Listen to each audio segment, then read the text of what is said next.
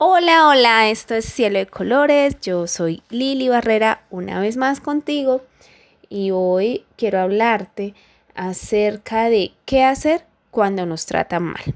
Bueno, hay momentos de nuestra vida que realmente no nos estamos comportando como debe ser y yo creo que en el corazón uno siente cuando está cometiendo errores y así te los digan y de pronto como que hagas mala cara y pienses como que fastidio, sabes en el fondo de tu corazón que realmente sí está pasando algo y que debemos tomar decisiones y cambiar. Pero, ¿qué pasa cuando en realidad te tratan mal y tú sabes que no estás cometiendo ese tipo de errores, que te están juzgando? Entonces, algo que quiero que recuerdes es, si te tratan mal, recuerda que hay algo mal en ellos y no en ti. Y pues si alguna vez, como te cuento, te han tratado mal, recuerda que esa responsabilidad realmente no es tuya. Es aquel que maltrata a otros quien realmente debe sanar su interior. Entonces, si alguna vez pues te han tratado mal, eh, ¿quiénes están errando? Ellos ellos tienen algo mal en su interior, no eres tú. No es tu culpa, tampoco es tu responsabilidad. Nada, absolutamente nada justifica un maltrato, un mal gesto, una mala palabra. Sin embargo, pues tristemente nos ocurre con frecuencia que damos Mm, como esa validez a esas malas palabras y a esos malos gestos de los demás y permitimos que eso se siembre en nuestros corazones. Y cuando otorgamos ese tipo de atención a estos comportamientos, pues las personas que nos tratan mal pueden incluso enorgullecerse de su manera de proceder, creyendo que son válidas y que sus malas palabras son el reflejo de esa realidad. Sin embargo, nada más lejos de la realidad pues sus actos reflejan su oscuridad y sus conflictos internos. Un consejo que te doy, háblalo con papá Dios. Dile lo que tú piensas, lo que tú sientes, por lo que tú te disculpas y entregas a esa persona en manos de Él. Él sabrá qué va a hacer con esa persona. Tú debes ir eliminando cargas de tu mente y de tu corazón. Entonces, te hago una pregunta. ¿Por qué lo mejor es ignorar a las personas que nos tratan mal? ¿Crees que es así? ¿Lo mejor es ignorarlos? Yo respondería en cierto modo sí. Físicamente sí, pero espiritualmente no los ignores. Espiritualmente tómalos en tu corazón y ora por ellos. Hasta cariño les vas a tomar. Y Dios irá mirando qué debe hacer a favor de ellos y qué debe hacer a favor tuyo. Nunca guardes cosas feas de ellos. No guardes rencor, no guardes tristeza, no guardes rabia. Simplemente empieza a tomar decisiones. Las palabras que ellos tiran buscan herir sus juicios, sus opiniones no solicitadas, esas críticas lanzadas directamente contra nosotros. Pues no deben recibir crédito algunos realmente. Porque no eh, ofende el que quiere, ofende el que puede. Y si atendemos a esas personas que nos tratan mal, pues les estamos dando la oportunidad de herirnos tanto en ese momento como después. Así que, mm, como suele decir, lo que Juan dice de Pedro dice más de Juan que de Pedro.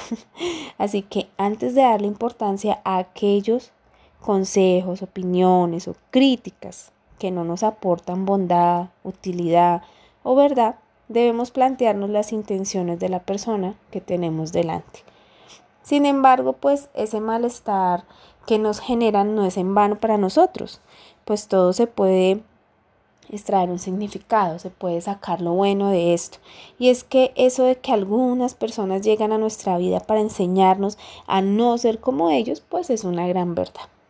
Porque el respeto mutuo, los buenos tratos, son valores realmente indispensables para recorrer de manera saludable la vida para sentirse pleno y en paz con uno mismo en sus mismas acciones. Las personas que tratan mal a otros tienen su castigo. No te preocupes.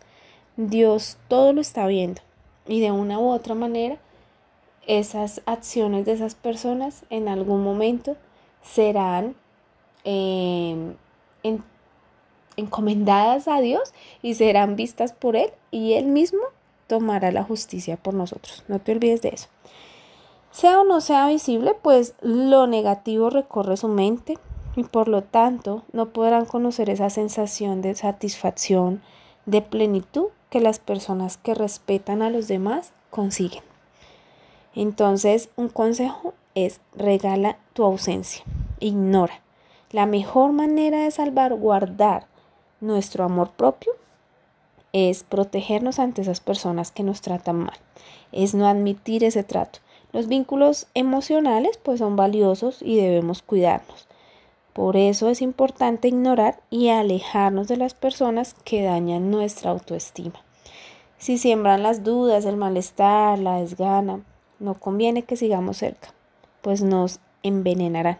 Y las personas que pretenden dañarnos no ven esos momentos más allá de sus intereses, por lo que ellos seguirán haciendo si no somos capaces de pararles los pies. Para esto es importante que seamos capaces de ponerles límites, de hablar con asertividad, de pues acerca de aquellas cosas que no toleramos y frente a las cuales no estamos dispuestos a ceder. No quiere decir que seas un patán o una grosera. Quiere decir que simplemente, educadamente, con empatía, le vas a decir qué pena contigo. Eso que tú me estás diciendo es lo que tú piensas, pero no es lo que yo soy. Y quiero cortar las cosas por lo sano. Hasta aquí llega nuestra amistad, hasta aquí llega nuestra relación. Piensa las cosas, determina si crees que eso es real y si no crees que eso sea así, entonces tendremos algún momento para volvernos a hablar. Pero este no es el momento. Preferible decirle, piénsalo muy bien, tú cierras tu boquita y te vas. Y dejas a esa persona que reflexione. Y no entrar ahí a debatir, a pelear, a decirse en cosas feas. Para pelear siempre se necesitarán dos. Y ese, esa palabra o ese mensaje lo tengo claro por mi abuela y por mi padre por mi mamá. Y es real, para pelear, para generar ese, esa incomodidad, para estar molestos, eh, para llegar a disgustos, incluso a, a faltarnos el respeto a golpes, por decirlo de una forma, se necesitan dos personas.